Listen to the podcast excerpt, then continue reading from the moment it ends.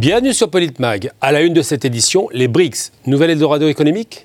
En effet, la réunion des BRICS qui se tient du 22 au 24 août avec pour la première fois la demande d'adhésion d'une vingtaine de pays dont l'Algérie, l'Arabie saoudite, l'Iran, l'Argentine, le Venezuela ou encore l'Éthiopie. Face à un G7 en perte de vitesse, les BRICS semblent être le nouvel Eldorado des pays en voie de développement du tiers-monde dans un monde qui se veut de plus en plus multipolaire. Avec un PIB de 25% de la création de richesses planétaires et de 45% de la population globale, l'alternative BRICS semble de plus en plus séduire les pays du tiers-monde assiste-t-on à la création d'une nouvelle puissance économique? Les anciens pays du tiers-monde, sans doute, le pensent.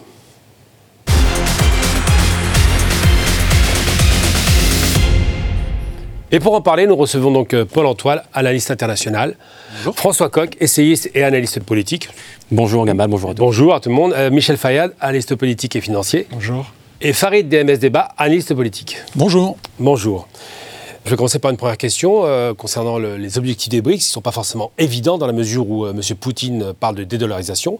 Et de l'autre côté, on a le président du Brésil qui est plutôt euh, enclin à, une ouverture, mais modérée, réfléchie, avec une démarche plus de développement et de construction. Donc on a deux visions un petit peu des BRICS qui ne sont pas forcément au diapason. Qu'est-ce que vous en pensez, Michel Fayad? Oui, je pense qu'il y a en fait deux visions, comme vous dites. Une vision qui est de, faire un groupe de puissance émergente et un autre groupe qui, rêve de, faire euh, revivre une espèce, de groupe des non-alignés.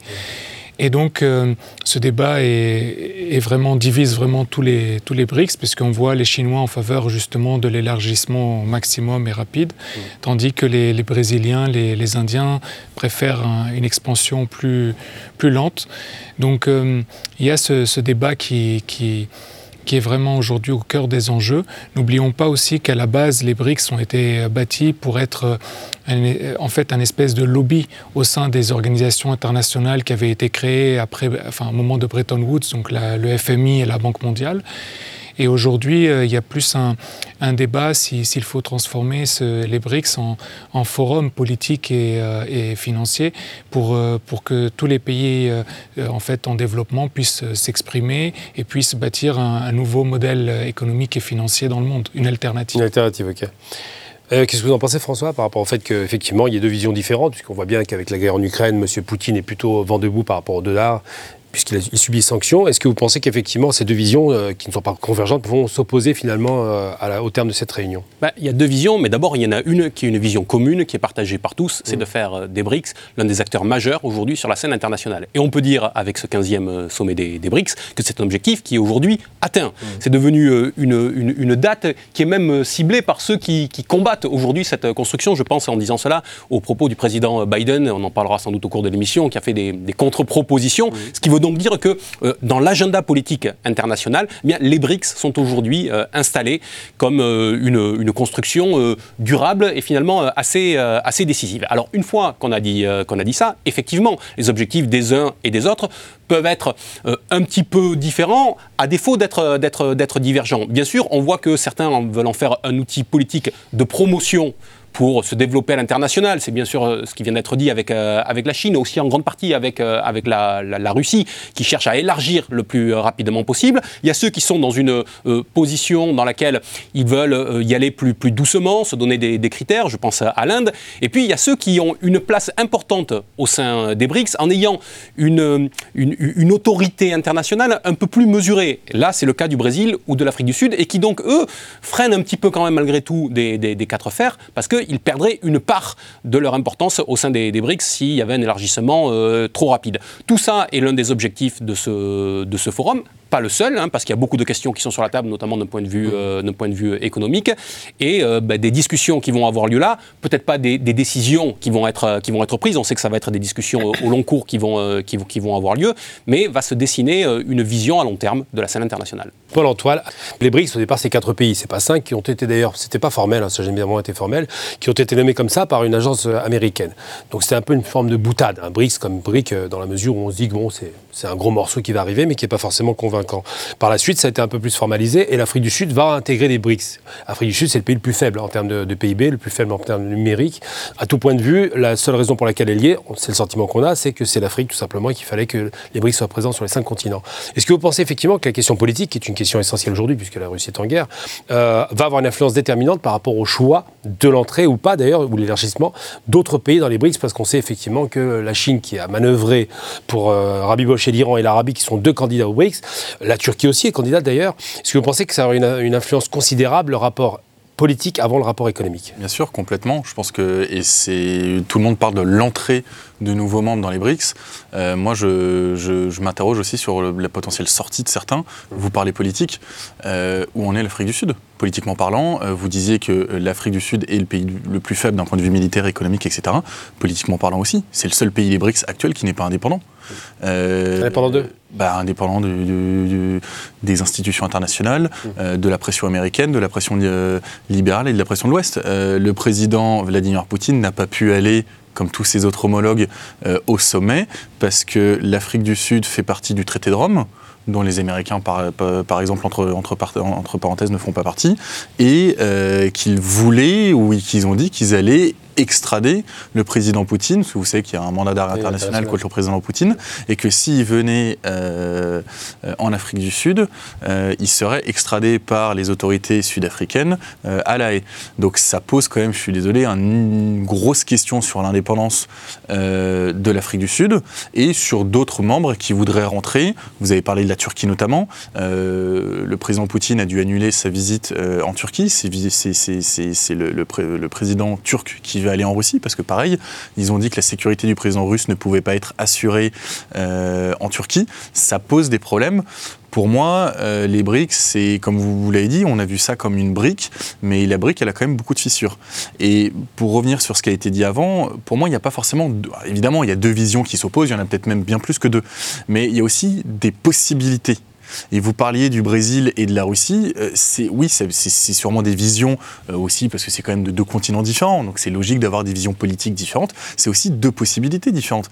Euh, la Russie, qu'on le veuille ou non, et le président Poutine le dit quand même très souvent, la Russie est en guerre avec le monde occidental. Je crois que tout le monde le sait. Il n'y a que Macron qui l'a pas encore compris, qui voulait d'ailleurs venir au, sommet des BRICS. Mais la Russie est en guerre avec le monde occidental. le Brésil, par exemple, ne l'est pas.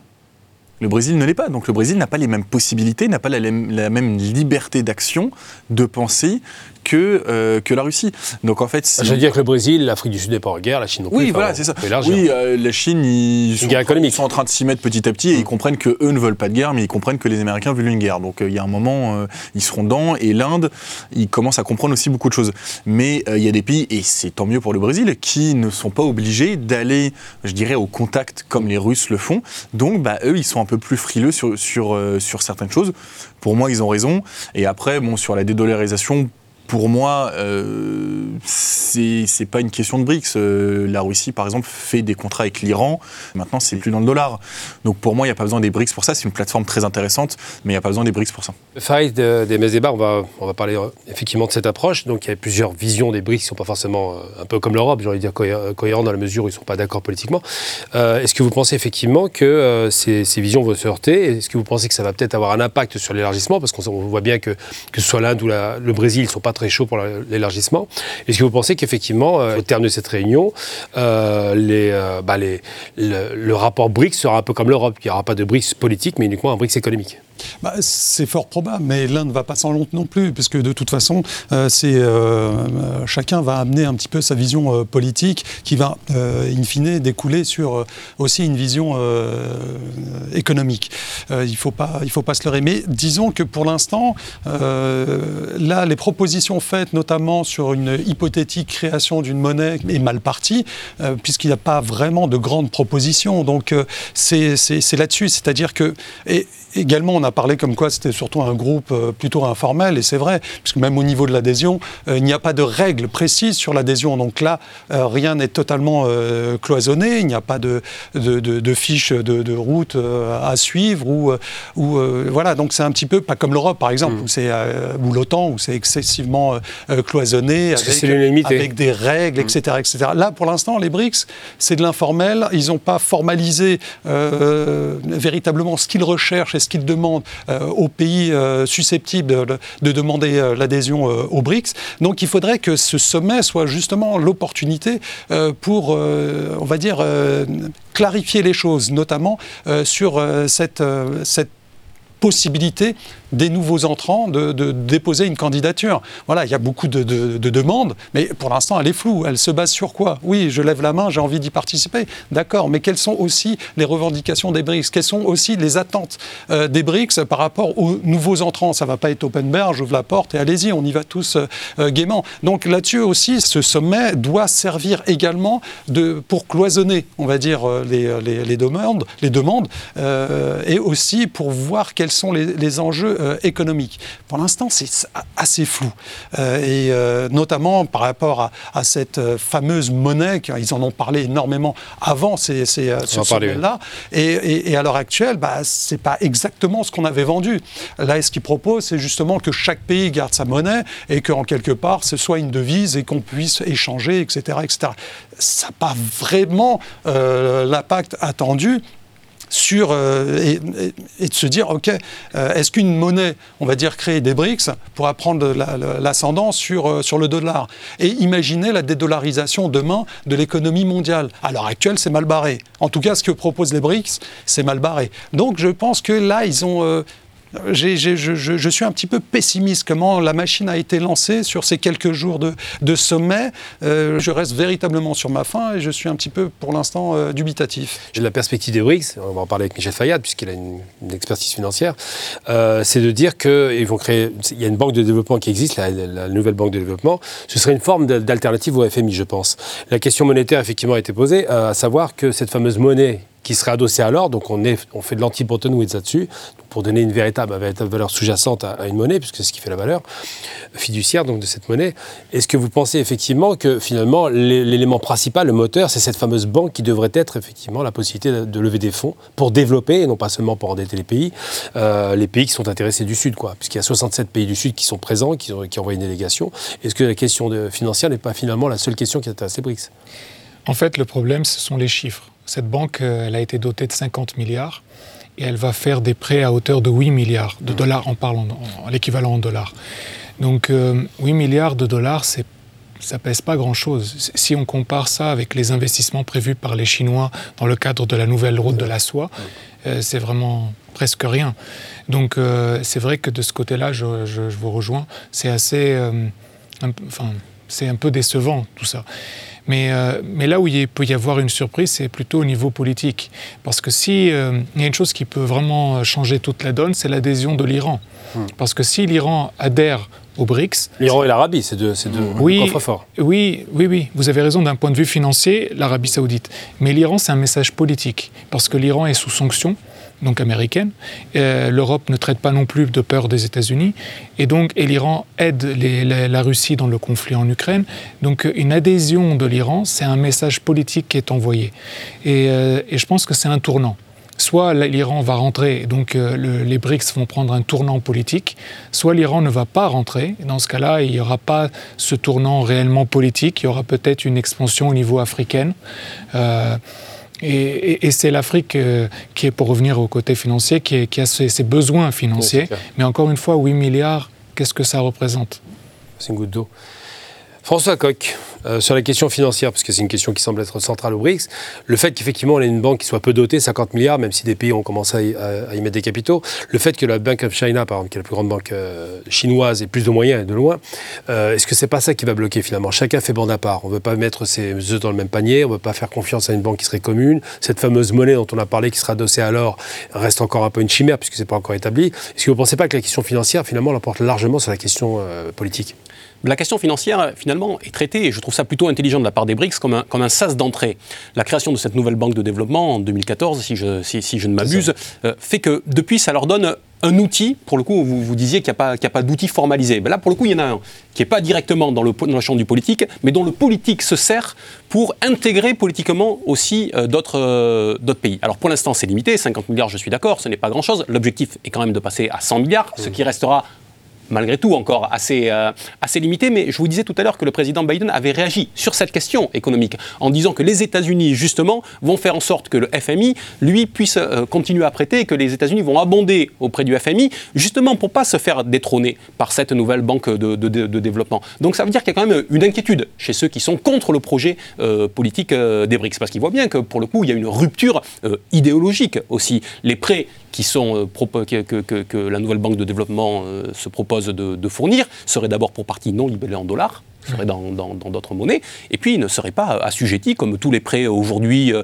du, euh, du, du, FMI, à, euh, à, une politique d'austérité et au fait de, de, couper dans les, dans les, dans les dépenses publiques, comme c'est le cas, on le sait, depuis des années. Donc ça permet aussi d'intégrer des pays. On le voit bien, par exemple, pour l'Algérie qui candidatait à l'entrée dans les BRICS. On a bien compris, au regard de la délégation qui a été envoyée au, en Russie et en Chine, que c'était pas, qu'ils n'allaient pas y rentrer. Mais pour le coup, on leur propose de rentrer et d'abonder la nouvelle banque de, développement. Donc c'est une façon de faire qui me semble assez maline. Et de ce point de vue-là, je, voudrais dire que je trouve que euh, les BRICS agissent quand même de manière, euh, euh, en tout cas en partant du réel. Voilà. Ils ont bien compris que la dédollarisation, vous avez raison, ça ne se fera pas du jour au lendemain. Et que, au regard de ce que représente encore aujourd'hui le dollar, qu'on le veuille ou non, on ne peut pas faire table rase du passé comme ça d'un coup. Par contre, ils disent, bah, puisque l'objectif l'idéal qui est assigné par les BRICS, qui est effectivement cette monnaie commune, ne peut pas être réalisé demain, autant y aller par petits pas et privilégier autant que faire se peut les monnaies locales dans les accords bilatéraux ou, euh, multilatéraux. Ben, c'est une façon malgré tout, euh, euh, d'avancer, parce que de fait, s'ils pensent abattre le mur du dollar d'un coup, d'un seul, ils seront voués à l'échec. Vous allez me dire euh, ce que vous pensez du fait que la nouvelle euh, banque de développement, qui serait peut-être une alternative au FMI, même si les moyens effectivement restent dérisoires. Hein, pour prendre un exemple de comparaison, le budget de la France est 300 milliards. Hein, donc ça vous donne une idée que les 50 milliards, c'est vraiment une goutte d'eau. Mais simplement pour savoir effectivement, cette démarche, finalement, c'est une façon de dédollariser, de revaloriser les, monnaies locales. Est-ce que vous pensez que l'impact in fine, donc à terme, pas tout de suite, parce qu'évidemment le, dollar restera toujours adossé au pétrole, on le sait, sauf si l'Iran, effectivement, l'Arabie rentre, ça va peut-être bousculer un peu la donne. Est-ce que vous pensez qu'effectivement, euh, cet impact sur la dédollarisation qui est voulu par Poutine, finalement, c'est lui le maître penseur de cette, idée. On l'a avec les Chinois aussi qui, en pensent, qui, qui y pensent de plus en plus. Est-ce que vous pensez qu'il y aura un impact significatif au terme de ces réunions, de ces débats? Alors, pas, pas, sur un avenir proche, sur un avenir long, évidemment. moi, je pense aussi qu'il faut euh, que nous, analystes, euh, on regarde un peu la réalité des BRICS. Et c'est ce que vous disiez aussi un peu. Est-ce qu'on ne s'est pas un peu emballé, nous, euh, sur ce qu'on voulait en fait des BRICS. Et euh, est-ce qu'on n'a pas espéré certaines choses qui n'étaient pas du tout au programme, qui le sont peut-être dans des années, mais qui ne sont pas du tout au programme maintenant? Oui, euh, le président russe Poutine a parlé de la dédollarisation. Maintenant, il faut être réaliste. Entre un discours qui est tenu par un pays qui est en guerre depuis plus d'un an et demi et la réalité, ça peut être parfois très différent. La dédollarisation, je suis désolé, mais la première puissance économique, ça reste l'Union européenne. La deuxième, ça reste les États-Unis. le dollar, il a de très très beaux jours devant lui. Donc, comme vous le disiez euh, juste avant, euh, ce qui est intéressant, c'est déjà que les échanges, et c'est ce que font par exemple la Russie, euh, la Chine et maintenant la Russie et l'Iran, c'est que déjà les échanges se fassent en monnaie locale, sur une des deux monnaies. Ça déjà, c'est quelque chose d'assez intéressant. et je, ça. Voilà, et je pense que les BRICS là-dessus vont aider avec encore une fois peut-être des pays qui vont pas participer, mais je pense que là, là-dessus, ça va aider et ça va faire un petit peu chuter le dollar. Euh, sur la suite, moi, il y a quelque chose que je trouve intéressant, comme vous l'avez dit, euh, la banque, euh, la nouvelle banque de, de, développement va beaucoup servir en Afrique. Il y a quelque chose qui est assez intéressant sur les 6, 8, même sur l'année passée, c'est qu'il y a des pays africains qui avant avaient évidemment le chantage du FMI, mmh. c'est-à-dire on vous donne un prêt que vous allez rembourser d'ailleurs une fortune, par contre il faut privatiser ci, il faut privatiser ça, il faut libéraliser ça, faut faire telle loi. Il y a des lois qui ont été imposées, hein, pas que des lois économiques, financières, etc. Il y a des lois sociétales qui ont été imposées sur euh, euh, le mariage homosexuel, par exemple, etc. Et il y a des pays qui commencent, et des pays plutôt pauvres en Afrique, qui commencent à dire non. Qui commencent soit à dire, bah, écoutez, nous, on a certaines croyances, je ne suis pas là pour les juger, c'est pas le débat, mais certaines croyances sur l'homosexualité, nous, que vous soyez pas d'accord avec ça, bah, très bien, on va pas, prendre votre prêt. donc, ils, préfèrent avoir des sanctions plutôt que de changer sur certains aspects sociétaux qu'ils ont. on voit ce qui se passe avec le Niger, avec le Mali depuis un peu, plus d'un an maintenant, où certains pays africains préfèrent être indépendants euh, politiquement parlant, donc une vraie indépendance. C'est pour ça que pour moi, le, point de l'Afrique du Sud est très très important. Il est balayé évidemment par la Russie et par les autres pays parce qu'ils veulent pas trop froisser, ils veulent dire qu'il y a une unité. Non, euh, pour moi, c'est un point très important parce que la politique est toujours, c'est la politique qui décide du reste. C'est pas le militaire, c'est pas l'économique, ça, ça influe évidemment, mais c'est la politique qui décide. Vous prenez la décision, vous voyez les moyens que vous avez. Mais il faut prendre la décision. Et euh, les pays africains commencent à vouloir se libérer très clairement de la tutelle occidentale, américaine, européenne et évidemment française sur toute la partie euh, Afrique de l'Ouest. Et ça, c'est très intéressant. Oui, euh, le FMI pour les années à venir, donc ça répond un peu à votre question malheureusement, aura beaucoup plus de fonds à investir. et la Chine, de son côté, investira ses fonds toujours de son côté sur ses projets.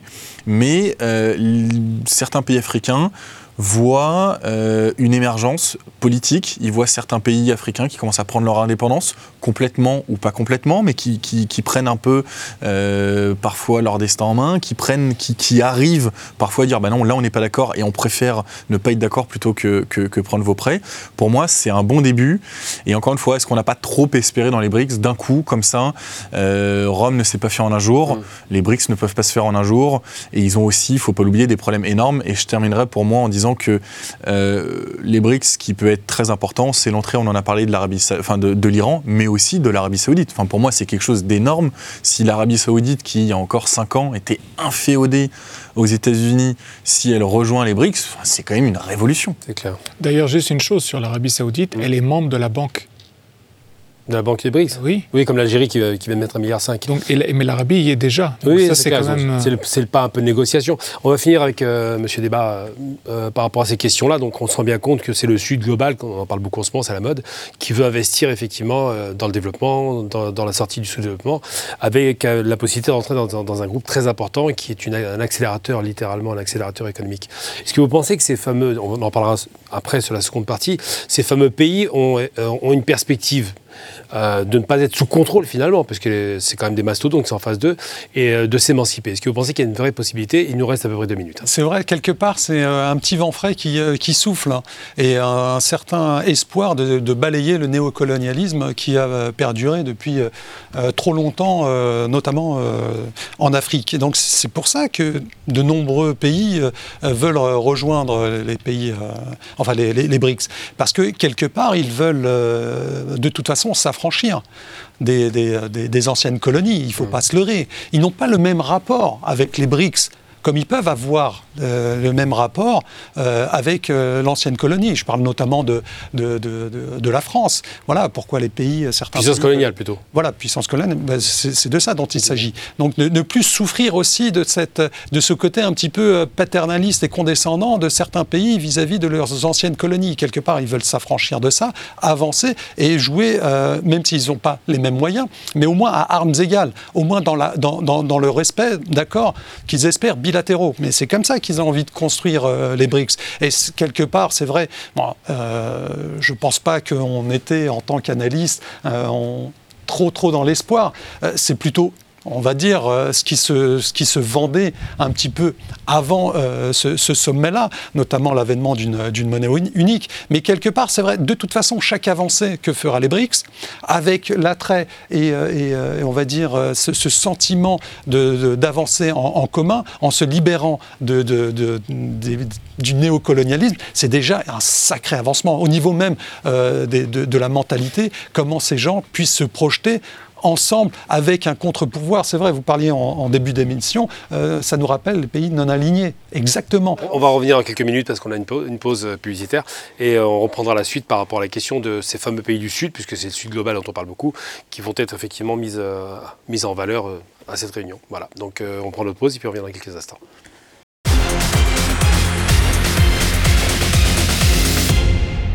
De retour en plateau, nous poursuivons le débat avec nos invités. Donc euh, Michel Fayad, on va maintenant s'interroger sur, les questions essentielles, à savoir euh, la création de cette fameuse nouvelle monnaie, des BRICS, euh, le fait que Dilma Rousseff, donc la brésilienne ex-présidente, soit bombardée présidente de cette fameuse banque, et les espoirs qu'on peut espérer nourrir vis-à-vis de cette banque qui effectivement ne pèse pas lourd économiquement, mais qui peut-être plus tard va commencer à devenir un, poids prépondérant économique et politique. Oui, vous savez, enfin, il faut comparer les choses. la construction européenne a commencé, disons, en 57 et l'euro est arrivé dans nos poches en 2002. Donc, euh, je dis, ça a pris du temps. Donc, euh, il ne faut pas non plus se désespérer de ce que font les BRICS. Par contre, sur l'hégémonie du dollar, je suis plus nuancé que vous parce qu'en fait, euh, je pense que cette année, il a été très compliqué pour les États-Unis de refinancer leurs dettes, de, rehausser le plafond. Parce qu'aujourd'hui. Pour préciser ce qu'est le plafond de la dette, c'est-à-dire qu'il y a 100% du PIB américain qui est dépassé par la dette et qui sont obligés à chaque fois de revoter l'acceptation qu'on augmente encore son endettement par rapport à sa capacité à créer, à créer de la richesse. On est d'accord? Tout à fait. Et la dette américaine, elle est d'environ 30 000 milliards de dollars. Donc euh, aujourd'hui, il n'y a plus un appétit sur les marchés pour acheter cette dette américaine. En fait, aussi, il faut préciser pourquoi acheter la dette, parce que c'est les bons du Trésor qui financent. Tout à fait, et ça offre des, intérêts qui sont intéressants hmm. pour euh, les investisseurs, que ce soit des institutionnels comme les pays, les organisations internationales, ou comme pour des particuliers. Hmm. Et euh, pendant longtemps, les États-Unis étaient une espèce de garantie de rendement, une garantie de, par rapport au risque, etc. Mais euh, aujourd'hui, on voit un désintérêt pour, euh, pour les États-Unis. Donc, et on voit combien des, plusieurs pays en, en développement souffrent euh, de, la, en fait, de la pénurie de dollars dans leur, dans leur pays, que ce soit en Afrique, mais également de la Turquie, vous en aviez parlé tout à l'heure, ou du Liban, de, de, la Turquie, des Émirats arabes unis. Euh, donc il y a cette pénurie de, de Pourquoi une pénurie de dollars d'ailleurs? Parce qu'en fait, en raison des, des, importations, justement, qui sont euh, en dollars. La devise, donc. Exactement, c'est ça qui, qui, qui provoque la les problèmes et tous. Et la plupart de ces pays, donc au Moyen-Orient notamment, ont une, une parité vis-à-vis du avec le dollar. Donc par exemple, le, le, dirham aux Émirats arabes unis a une parité euh, fixe avec le dollar. Comme au Maroc d'ailleurs, le dirham marocain. Oui, et avant c'était le cas pour la livre libanaise avec le dollar. Ces derniers jours, on le voit en Syrie avec la livre syrienne qui, était euh, aussi, qui avait une certaine parité vis à -vis du dollar, et la Turquie. Euh, on en parle peu, mais la Turquie souffre de, ces problèmes euh, de pénurie de dollars. Donc, euh, en raison de ces problèmes-là, il est possible que la création de cette monnaie soit plus rapide qu'on le pense. C'est vrai qu'elle ne va pas avoir lieu cette année, mais elle pourrait apparaître avant les 45 ans qu'a nécessité l'euro. J'ai envie de dire, François Coq, par rapport à la question monétaire, cette création monétaire, donc ce ne serait pas une monnaie unique, contrairement à l'euro, ce serait un moyen de change, d'échange, qui serait interne aux BRICS et qui pourrait permettre de faciliter les échanges en dehors du dollar.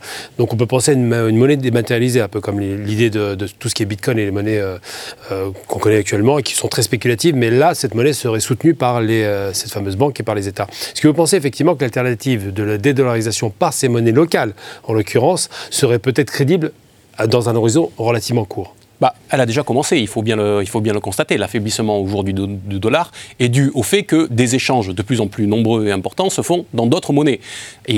Ça a lieu entre pays des BRICS et entre beaucoup de pays qui tapent à la porte euh, des BRICS. Par exemple, l'Argentine tape à la porte euh, des BRICS. Ben, L'Argentine échange déjà aujourd'hui avec le Brésil dans des monnaies euh, locales. L'Indonésie tape, pays immensément peuplé, tape à la porte des, BRICS. Dans l'Asie du, Sud-Est, il y a de plus en plus un accord pour aller vers des échanges en, monnaie locale. On sait que ça a été évoqué, que c'est le Sud, que c'est le cas entre la Russie et l'Inde, entre la Russie et la Chine, mais aussi entre la Russie euh, et l'Iran, entre l'Arabie saoudite et euh, la Chine pour des échanges euh, également en yuan pour les fournitures de pétrole. Donc tout ça amenuise la surface du, du, dollar. Et puis ce qu'il faut voir, c'est qu'il y a l'existant. Alors de fait, le dollar est encore dominant euh, aujourd'hui, mais ce qui est important, ce sont les dynamiques. Et c'est le président Lula qui, euh, quand il est arrivé au sommet des, euh, au sommet des BRICS, a dit regardez les dynamiques économiques dans lesquelles nous serons l'année prochaine.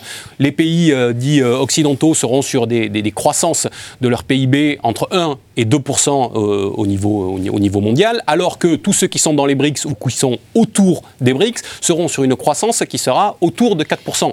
Donc l'effet dynamique, aujourd'hui, il est effectivement du côté des BRICS et de ceux qui, qui, qui, tapent à la porte. Et je crois que c'est ça l'inquiétude aujourd'hui des, Américains, des Américains notamment. Donc on en revient au fait que le dollar aujourd'hui reste sur une structure qui lui permet de continuer à dominer et qui donne toujours une assise aux, États-Unis, mais celle-ci est grignotée euh, petit à petit jusqu'au jour où une éventuelle rupture euh, peut, pourra s'opérer.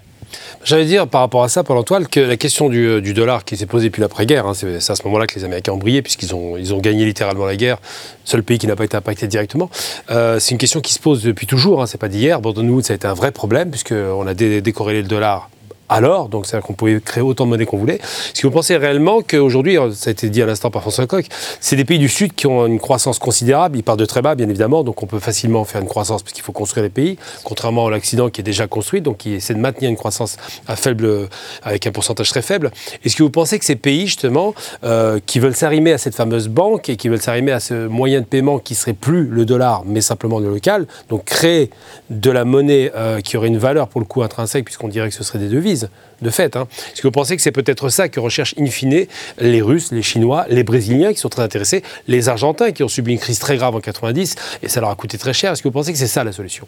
Moi, moi, je ne pense pas que ce soit une monnaie virtuelle euh, qu'ils veulent. Pour moi, cette idée de monnaie virtuelle, elle vient de Russie. Hein. Mm. On sait que les Russes, là, ont, lancé le rouble virtuel ou vont le lancer et chaque citoyen russe aura un portefeuille de un portefeuille. Ça a été lancé là.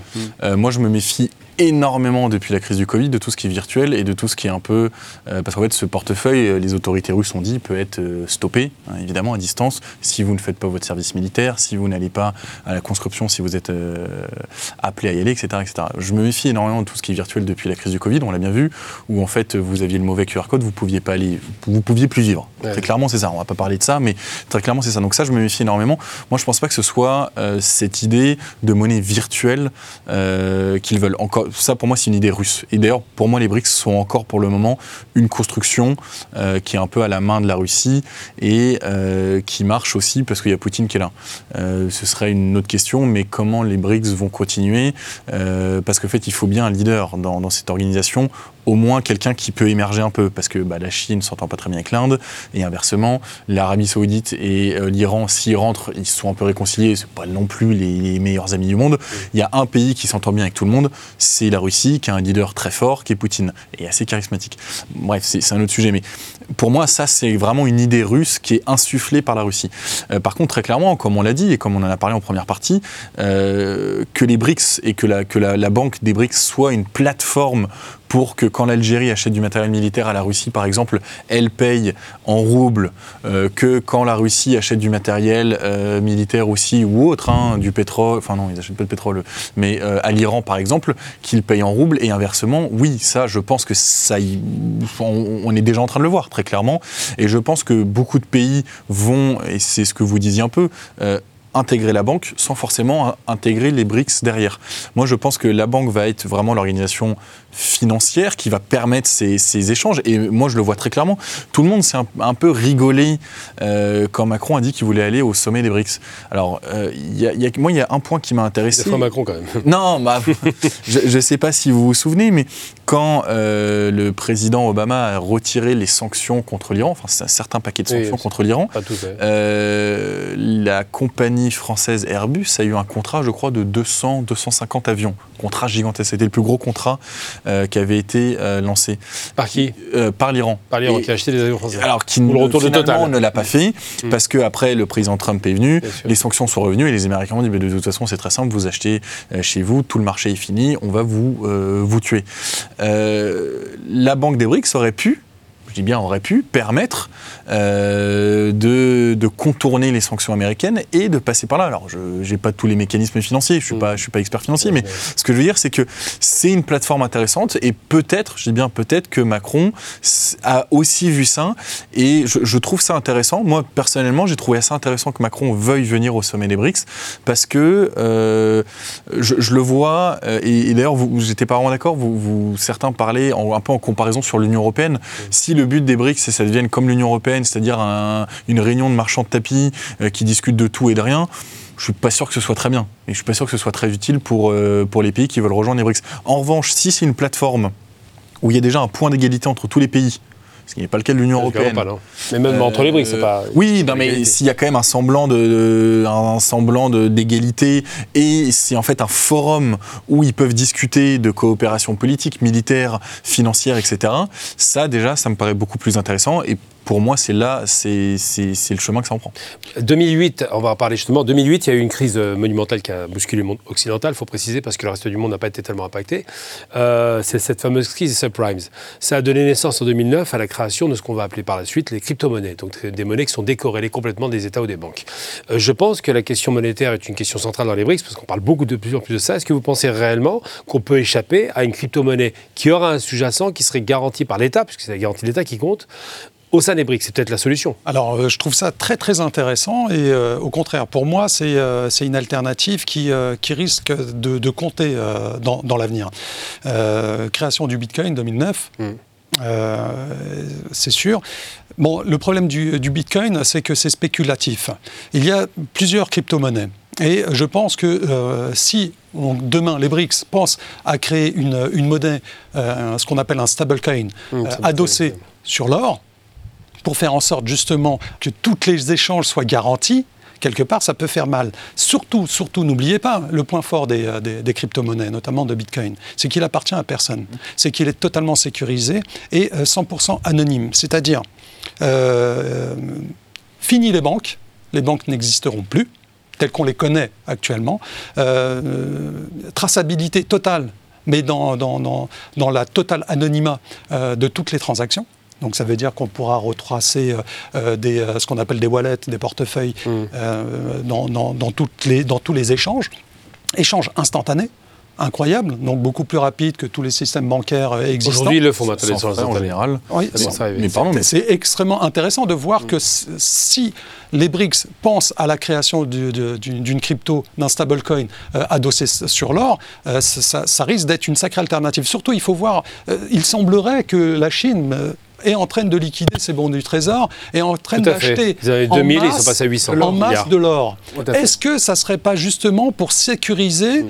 et imaginer la création de cette euh, nouvelle monnaie? C'est là-dessus qu'il faudrait se poser la question. Mais bon, après, moi, sincèrement, pour moi, la crypto-monnaie, ça serait l'avenir. Mais par contre, justement, pourquoi on parlait de stablecoin et non mm. pas euh, d'un nouveau bitcoin? Le bitcoin, et euh, le problème, c'est qu'il n'est pas stable. Il y a beaucoup de, fluctuations boursières, très etc.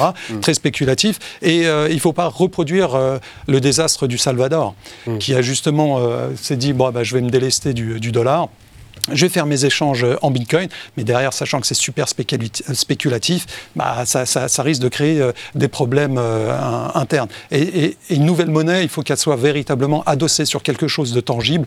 Et l'or, à l'heure actuelle, est, euh, le meilleur remède et la meilleure façon pour garantir la création de, cette monnaie. Juste deux choses, deux choses pardon. Comme vous l'avez dit, l'un des avantages énormes du Bitcoin, c'est qu'il appartient à personne.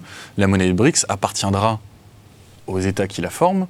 Et euh, je ne suis pas sûr qu'il ait la même non-traçabilité, etc., euh, du Bitcoin. Justement, c'est là-dessus où il faudra se poser la question sur la création. Parce que si on crée une blockchain, c'est-à-dire dans laquelle personne n'a la main mise, comme, le Bitcoin. C'est-à-dire qu'on oublie totalement euh, la mainmise qu'avaient les États-Unis avec le dollar et puis les, les échanges SWIFT. Et on connaît euh, bah, le, désastre, le, désastre, de Bretton Woods, surtout après euh, mm. ce qu'a décidé Nixon en, liquidant, voilà, se disant on ne va plus être adossé à l'or, mais c'est pas grave, on fait.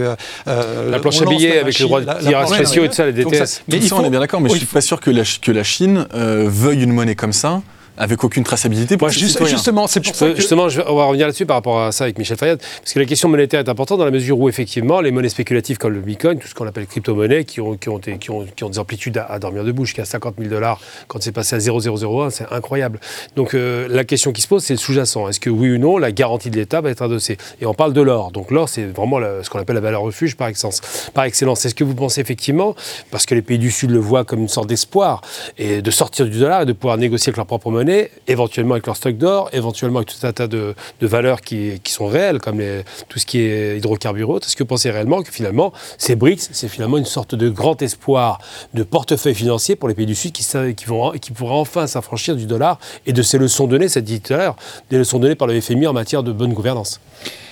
J'aimerais dire une chose justement dans ce sens, c'est que les États-Unis, enfin la monnaie des États-Unis, le dollar, est adossé.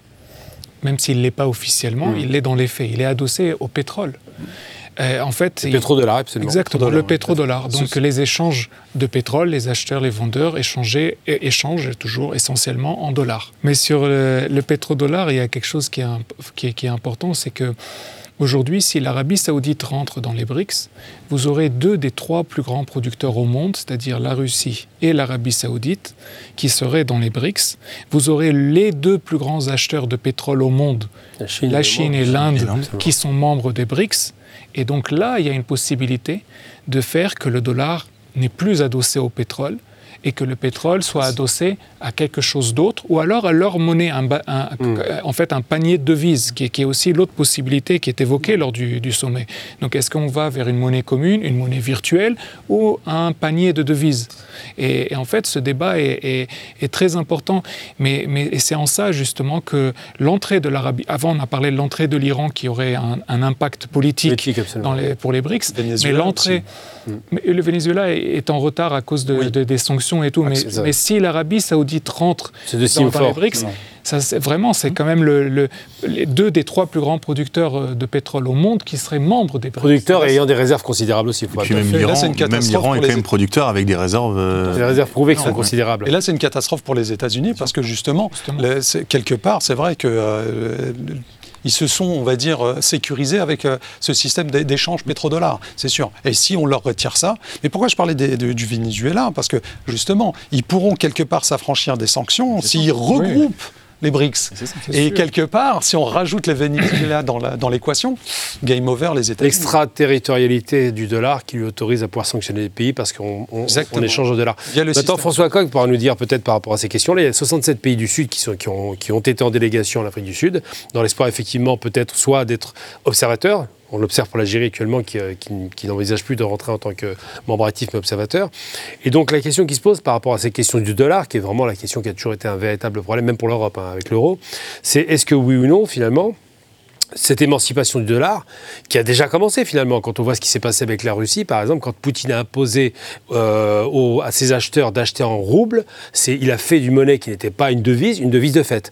Est-ce que oui ou non, finalement, ces pays pourraient largement s'accommoder d'avoir du yuan, euh, du rouble ou je ne sais quelle autre monnaie, du roupie, pour échanger en interne? Et finalement se débarrasser même de la monnaie de singe que le franc CFA bah, je crois que ces pays cherchent une solution d'un point de vue euh, économique pour ne plus être dépendants des institutions internationales actuelles, notamment du FMI et des préconisations euh, américaines, pour être, pour être très clair. Mais ils cherchent aussi une reconnaissance politique. Je crois que c'est ça quand même la grande leçon de ce 15e euh, sommet des, BRICS. Ça faisait des mois qu'on nous disait que le sommet des BRICS allait euh, porter exclusivement sur la question d'une monnaie commune. On voit que ça n'a pas du tout été la question centrale. La question centrale du 15e euh, sommet des BRICS, c'est la question de l'élargissement et de l'adhésion. C'est ça qui a été essentiellement discuté. Donc d'un objet essentiellement économique au début, on a glissé vers un objet politique. Et euh, j'en veux pour preuve le fait que M. Macron avait euh, essayé de faire une espèce de contre-sommet par avance au mois de, juin dernier en France en invitant une, cinquantaine de pays euh, africains. Ce sommet était un petit peu en lévitation, il n'en est rien sorti. On ne savait pas ce qui, ce, qui, ce qui, était recherché. Alors que pour le sommet des BRICS, certes, les règles aujourd'hui de futures adhésions n'ont pas encore été définies, mais elles commencent à être euh, Déjà, ils ont suscité un Et voilà. Et il y a un intérêt qui est suscité. Il y a toutes ces délégations mm. qui, sont, euh, qui sont présentes, qui se disent non seulement on peut avoir, oui, un intérêt économique à rentrer dans les BRICS, mais on peut avoir aussi un intérêt politique. On peut avoir un intérêt politique sur cette dimension un petit peu de non-alignement qu'on a euh, évoqué tout à l'heure, ou de monde multipolaire. chacun le dit avec ses... plutôt multipolaire, parce que les Russes, ça reste une, ligne. Hein. Chacun le dit avec ses termes en mm. fonction des, des, différents pays. Mais on voit qu'il y, y, y a une convergence de vues pour essayer de construire euh, autre chose. C'est ça, je crois, le principal succès de ce, de ce 15e euh, sommet des, des, BRICS. Alors bien sûr, il y a la dimension économique, mais elle est liée à cette dimension politique euh, extrêmement forte, et je crois que c'est que, c'est ça le grand message qui est envoyé. On va essayer de parler d'une chose essentielle à mon sens sur le terrain politique, Michel Fayad. les BRICS, c'est quoi? Finalement, c'est un agrégat d'États qui, au départ, n'ont aucune convergence de vue. Les Russes ne s'entendaient pas à l'origine avec les Chinois, les Indiens encore moins avec les Chinois. Les Indiens avec les Russes étaient plutôt alignés euh, du côté américain, même s'ils sont pragmatiques. Euh, les Brésiliens, l'Amérique du Sud, bon, au départ, bah, ça a un peu changé parce que c'est passé à gauche. Dans tous les cas de figure, il n'y a pas de convergence de vue, même si aujourd'hui, on se rend bien compte que les Brésiliens sont très, très, euh, sont un grand acteur des BRICS. Je, me poserais la question de savoir, finalement, cet agrégat d'intérêts communs, parce qu'on voit bien que le pétrole et le gaz, les Chinois et les Indiens en ont besoin et ils veulent faire entrer des grandes puissances pétrolifères et gazières. Cet agrégat comme ça est-ce que vous ne pensez pas que finalement, in fine, c'est bousculer les codes, parce qu'on parlait de non-alignement, mais les, quand on n'est pas non-aligné, c'est du côté américain et russe, c'est ça non-alignement. Aujourd'hui, les Russes font partie des BRICS. Donc qu'est-ce que finalement ça, ça, ça transfigure pas totalement la carte mondiale, la géopolitique, ce qu'on va appeler simplement le paradigme qu'on connaissait jusqu'à présent? Vous avez tout à fait raison. Et d'ailleurs, il y a quelque chose aussi qui est incroyable. C'est euh, ce, ce, en fait le fait qu'il y ait des démocraties au sein des BRICS. Vous avez des, des, des régimes plutôt autoritaires, peut-être demain des, théologies, des, des régimes théologiques, théocraties euh, saoudiennes et iraniennes. Donc en fait, c'est vraiment un, un, un mixte de, de, tous les, de tout type de régimes politiques qui doivent s'entendre. Effectivement, il y a, par le passé, ils n'étaient pas forcément d'accord. Aujourd'hui, il, il, y a certains, euh, comment dire, certaines convergences entre eux. Et euh, on parlait de, de, de l'expansion de, des BRICS. L'expansion des BRICS, c'est euh, quand même aussi, si on veut dire un peu un inconvénient, chaque pays qui vient avec ses problèmes. Mmh. Donc euh, ses problèmes et ses, et ses, et ses idées. Donc euh, les, les, les, gens, les pays viennent avec euh, leurs propres problèmes économiques et financiers, comme par exemple les, les pays africains. D'autres viennent avec leurs problèmes politiques, euh, comme le Venezuela, en plus des problèmes financiers. Donc euh, il y, y a tous ces, tous ces aspects. Et la question, on revient, c'est euh, comment est-ce que ce, ces pays qui, qui ne se ressemblent pas politiquement et qui ne s'entendaient pas par le passé et qui, même maintenant, continuent à avoir, à avoir certaines rivalités, notamment entre la Chine et l'Inde. Mmh. Euh, comment, comment est-ce qu'ils vont faire? Puis et, et je, je voudrais dire une chose c'est que aujourd'hui la Chine représente l'essentiel de la richesse des BRICS. Donc en fait elle, elle est la leader d'office d'un point de vue économique. Mais c'est vrai que d'un point de vue politique c'est la Russie je suis d'accord. Mais donc il y a tous ces points qui, qui rentrent en, en contradiction et en conflit. Et, euh, et pour, euh, il y avait une chose que je voulais dire tout à l'heure sur les, le, le fait que les relations commerciales entre ces pays aujourd'hui ne représentent à peu près que 8% du commerce mondial. Mais on dit que d'ici 2038, il y a déjà une accélération d'ailleurs, on l'observe depuis Tout à fait. Mmh. Et d'ici 2038, ce chiffre devrait atteindre 30%. Ça va être le, le et 30%, c'est un changement total de, toutes les données politiques, économiques, géopolitiques. Je vais venir sur. Donc, c'est très court, on va faire une minute par personne, euh, monsieur Débat. Euh, sur la question de. Parce que ça a été évoqué à l'instant, des pays qui ne s'entendent pas. On prend l'exemple évidemment euh, le plus emblématique, l'Algérie et le Maroc, qui sont tous les deux candidats au BRICS. Puis finalement, on apprend que l'Afrique du Sud reçoit au BRICS les gens du Sahara occidental, les responsables du Sahara occidental. Le Maroc le vit très mal, fait une piqûre de rappel en disant qu'il n'accepte pas cette, euh, cette présence. Est-ce que vous pensez que les BRICS, finalement, pourraient, il faut faire très court, hein, pourraient être un point de convergence dans des pays qui sont antagonistes, comme on l'a vu avec l'Iran et l'Arabie, par exemple? Bah, C'est ça qui est intéressant, c'est que justement, depuis la création des BRICS, euh, ils ont fait abstraction vraiment de, leur, euh, de leurs différences. Et au contraire, ils ont plutôt réfléchi à la convergence des vues, ce qu'on a.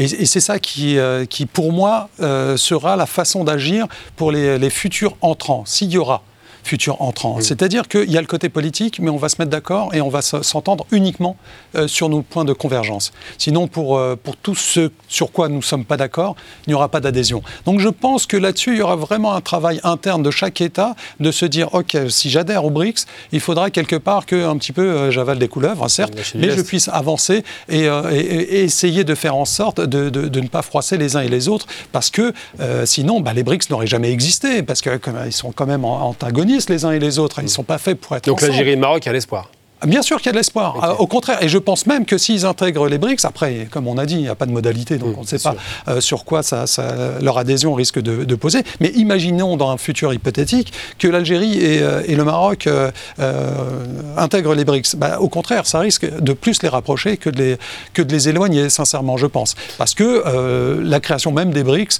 est comme ça. Paul-Antoine, donc euh, par rapport à ces questions, finalement les BRICS c'est quoi? C'est un agrégat d'États qui ne s'entendent pas forcément, mais qui se mettent d'accord sur un point, c'est la question financière. Pour moi, c'est une plateforme où chacun y trouve un peu ce qu'il veut. Il y a des pays qui y trouvent une question financière. Je pense que la Chine est ravie d'utiliser un peu les BRICS, notamment pour s'infiltrer en Afrique et pour investir comme ils veulent. Mmh. Il y a une question politique où certains États africains sont un peu contents de pouvoir dire bah là, on a, c'est un peu imagé, mais on a un peu un bouclier maintenant qui va nous aider. on l'a vu sur le Niger où mmh. bah, voilà, on appelle ça comme on veut, mais il y a eu un changement de régime. bon, bah, il y avait, il y avait des petits hommes verts russes qui se baladaient quelques jours après. Pour, euh, pour certains pays africains, c'est quand même un bouclier politique, militaire. Euh, après, moi, je, serais très nuancé hein, sur la venue, par exemple, du Maroc euh, dans les BRICS. c'est bien de faire rentrer des pays, mais il faut aussi qu'il y ait quand même un minimum de cohésion. quand on voit et quand on connaît l'influence de certains pays au Maroc, est-ce que ce serait vraiment très utile ah, de les avoir dans les BRICS? C'est ce que je vous disais sur l'Afrique du Sud. Est-ce que l'Afrique du Sud va vraiment de l'avant et aide vraiment les BRICS? C'est des questions qu'il faut se poser. Il euh, ne faut pas non plus que les BRICS deviennent l'Union européenne, sinon euh, il n'y aura, y aura aucun intérêt pour eux. Bah, la conclusion sera faite par euh, François Coq. Sur la question essentielle, à mon sens, c'est les pays du Sud, donc ce Sud global, qui veut effectivement s'arrimer à la réussite des BRICS, puisque évidemment les BRICS n'ont pas forcément vocation à être des démocraties. On voit bien que la Chine qui a réussi au-delà de tout ce qu'on pouvait imaginer, qui finalement réussit sans être démocrate. Est-ce que finalement ces pays s'accommoderaient d'une réussite à arrimer un pays qui est plutôt autoritaire? Bah, en tout cas, je ne crois pas qu'il y ait un Sud global. Moi, je crois qu'il y a des Sud globaux voilà, qui, qui, se, qui, qui, se, retrouvent et qui, justement, veulent maintenir des, des identités et qui sont en train d'essayer de, construire un chemin pour le coup totalement novateur. Voilà. J'ai évoqué tout à l'heure l'idée de, non-alignement, l'idée de, multipolarité, mais ils sont en train d'essayer de, chercher encore euh, autre chose. Chacun sent qu'on arrive au bout d'un cycle avec le cycle impérialiste euh, américain. On sait qu'on ne rentrera pas dans quelque chose qu'on a déjà connu et euh, bah, ils cherchent à construire quelque chose de complètement, euh, de complètement nouveau. Ça passe par le fait aussi aujourd'hui de remettre en question les formes de gouvernance telles qu'elles ont été, telles qu'elles ont été connues. la domination économique et militaire américaine a imposé aussi un, modèle de, de, gouvernance au monde dans lequel certains aujourd'hui ne se, ne se retrouvent pas. De ce point vue-là, il y a aussi des recherches de reconstruction. Eh bien, on arrive au terme de cette émission. Merci pour, euh, pour ce débat très enrichissant et à très bientôt.